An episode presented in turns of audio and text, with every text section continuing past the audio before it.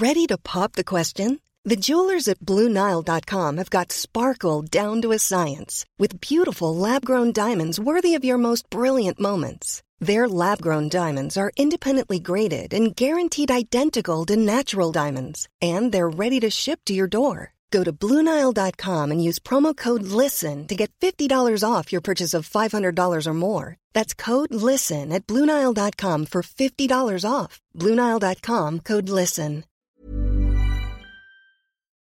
Dear listeners, good morning and welcome to Com d'Archi, the podcast that opens the doors to the fascinating world of architecture.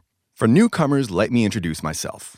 I'm the spokesperson of Anne Charlotte Despont, PhD in History of Architecture published author, head of a communication and development agency based in Paris, France, dedicated to architecture.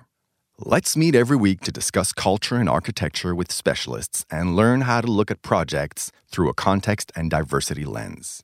Thank you for being with me today, and now it's time for talent. Bienvenue dans Com d'Archi.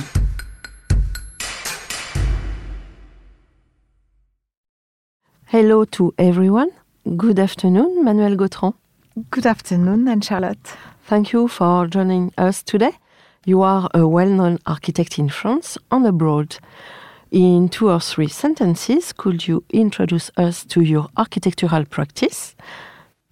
Yes.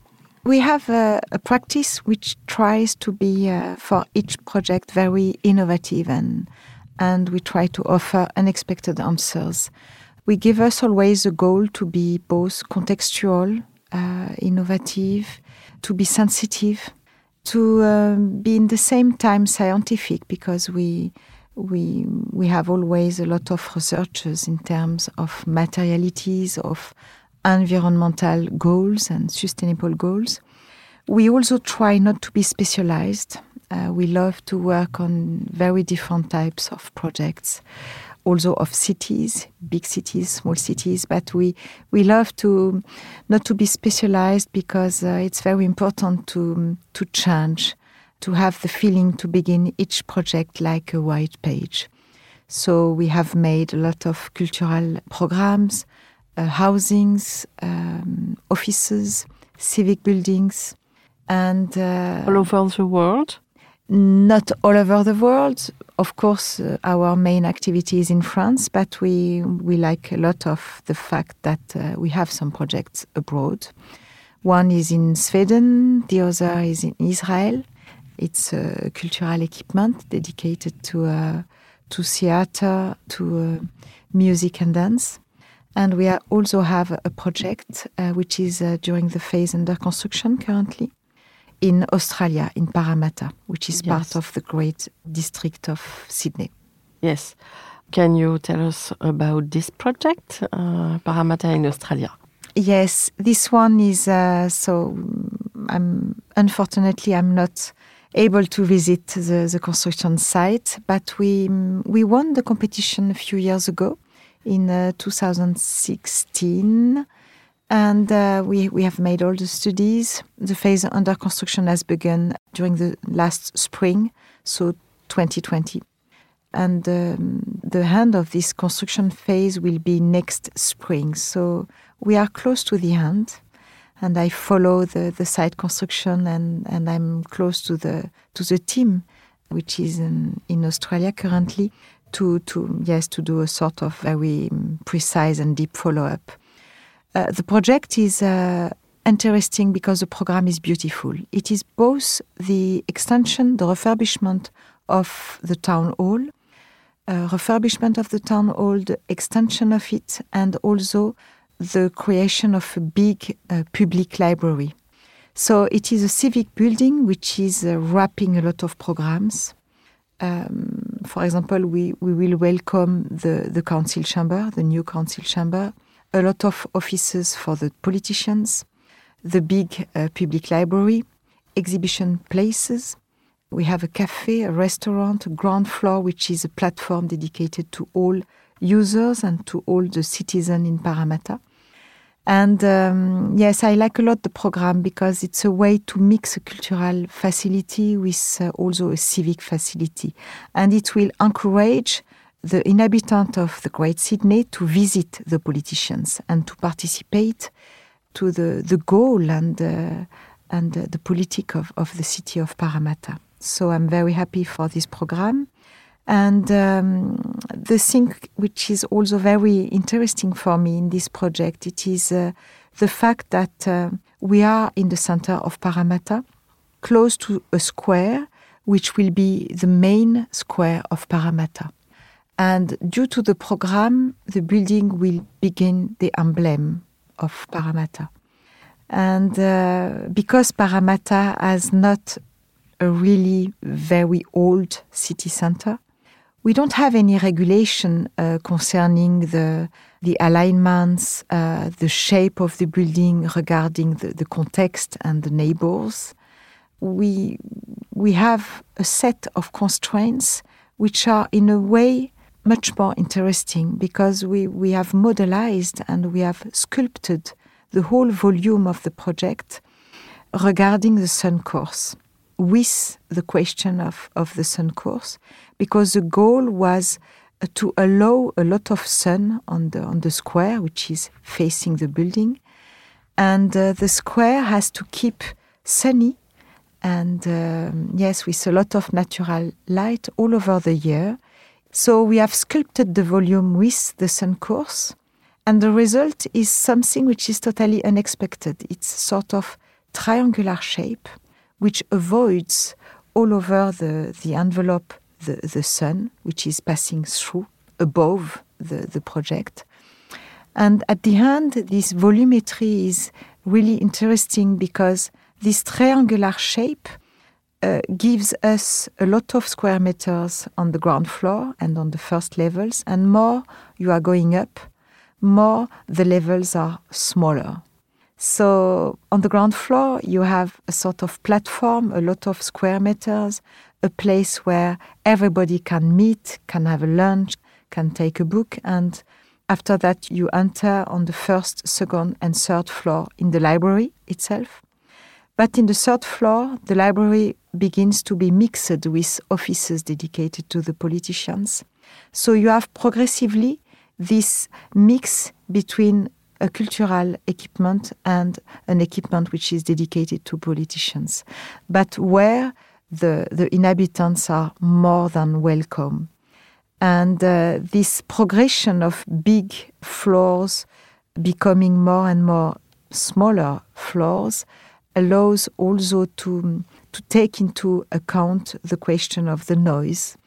On the lower levels, it seem, it will be noisy, of course, because everybody can meet and, and move and walk.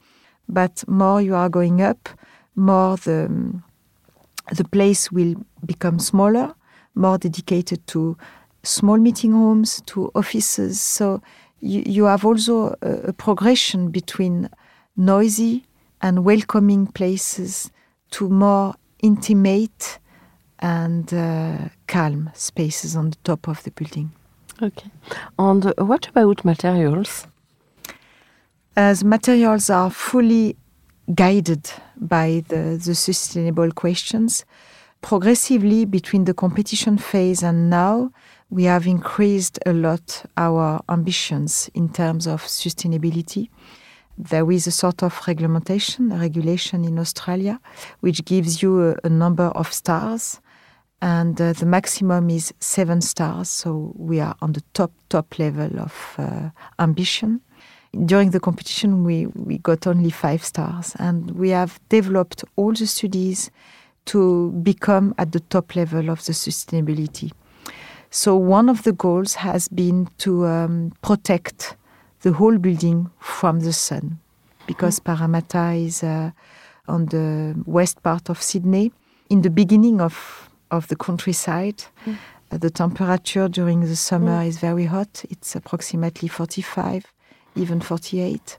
So we had to consider the envelope as really a strong protection facing the sun, facing the weather. You have also a very uh, disturbed with uh, cyclones, hurricanes. And um, one of the first goals, yes, wa was to protect the interior of the building from all the sun. So the sun is not allowed nowhere in the building, the direct ray of the sun, which means that we have sculpted the envelope with panels, and uh, each panel has a window, a small window, which is successively facing southwest and southeast, uh, orientations where you don't have any sun. So the envelope is both very strong, filtering the natural light without allowing the sun inside the building. So it was a lot of studies. Hmm. You have light but no sun. Exactly. Light but no sun, a strong natural ventilation to minimize as much as possible all the air conditioning.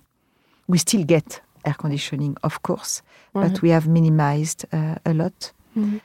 And uh, and to finish with this project, we had also a urban goal, which was to stack all the levels like a stage facing the square. So the, the constraint of the Sun course was really helpful to respect the program, but also to create the whole project as a sort of theater. It's like a number of balconies which are facing uh, the square like a huge stage. So there is a, a sort of very deep relationship between our building and the public space which is facing us. It's like a little bit Beaubourg, the Centre Georges Pompidou, where the Parvis, uh, the square, is really a sort of place which emphasizes the entrances of Beaubourg and the facade of Beaubourg. We, we are in this same time of relationship. The famous piazza. Yes, the famous piazza. Yeah. So everybody is welcome in April 2022 Oh, for the opening of the building. Yes. I hope I will be yes. able to travel and to Yeah. to be there. It will be not very easy to manage uh, during the COVID.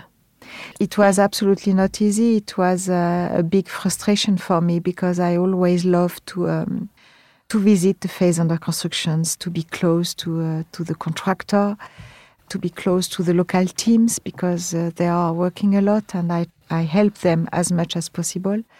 But the distance is not helping. Mm. Fortunately, uh, with uh, the Anglo-Saxon way of doing architectural studies, we have developed very detailed studies during the study stages. Uh, we have made all the details, even the construction details were made before the bid. So everything is drawn and detailed, but uh, you have always unexpected things, and it's not Yes. so easy to. Um, To control. Or, to control and Yes. uh, also to yes to to help. yes. So thank you very much. Thank you very much, Anne Charlotte. Thank you very much. Bye bye everyone and see you next Wednesday for our new Com d'Archi in English. Take care of yourself. Bye bye. Bye. Thank you.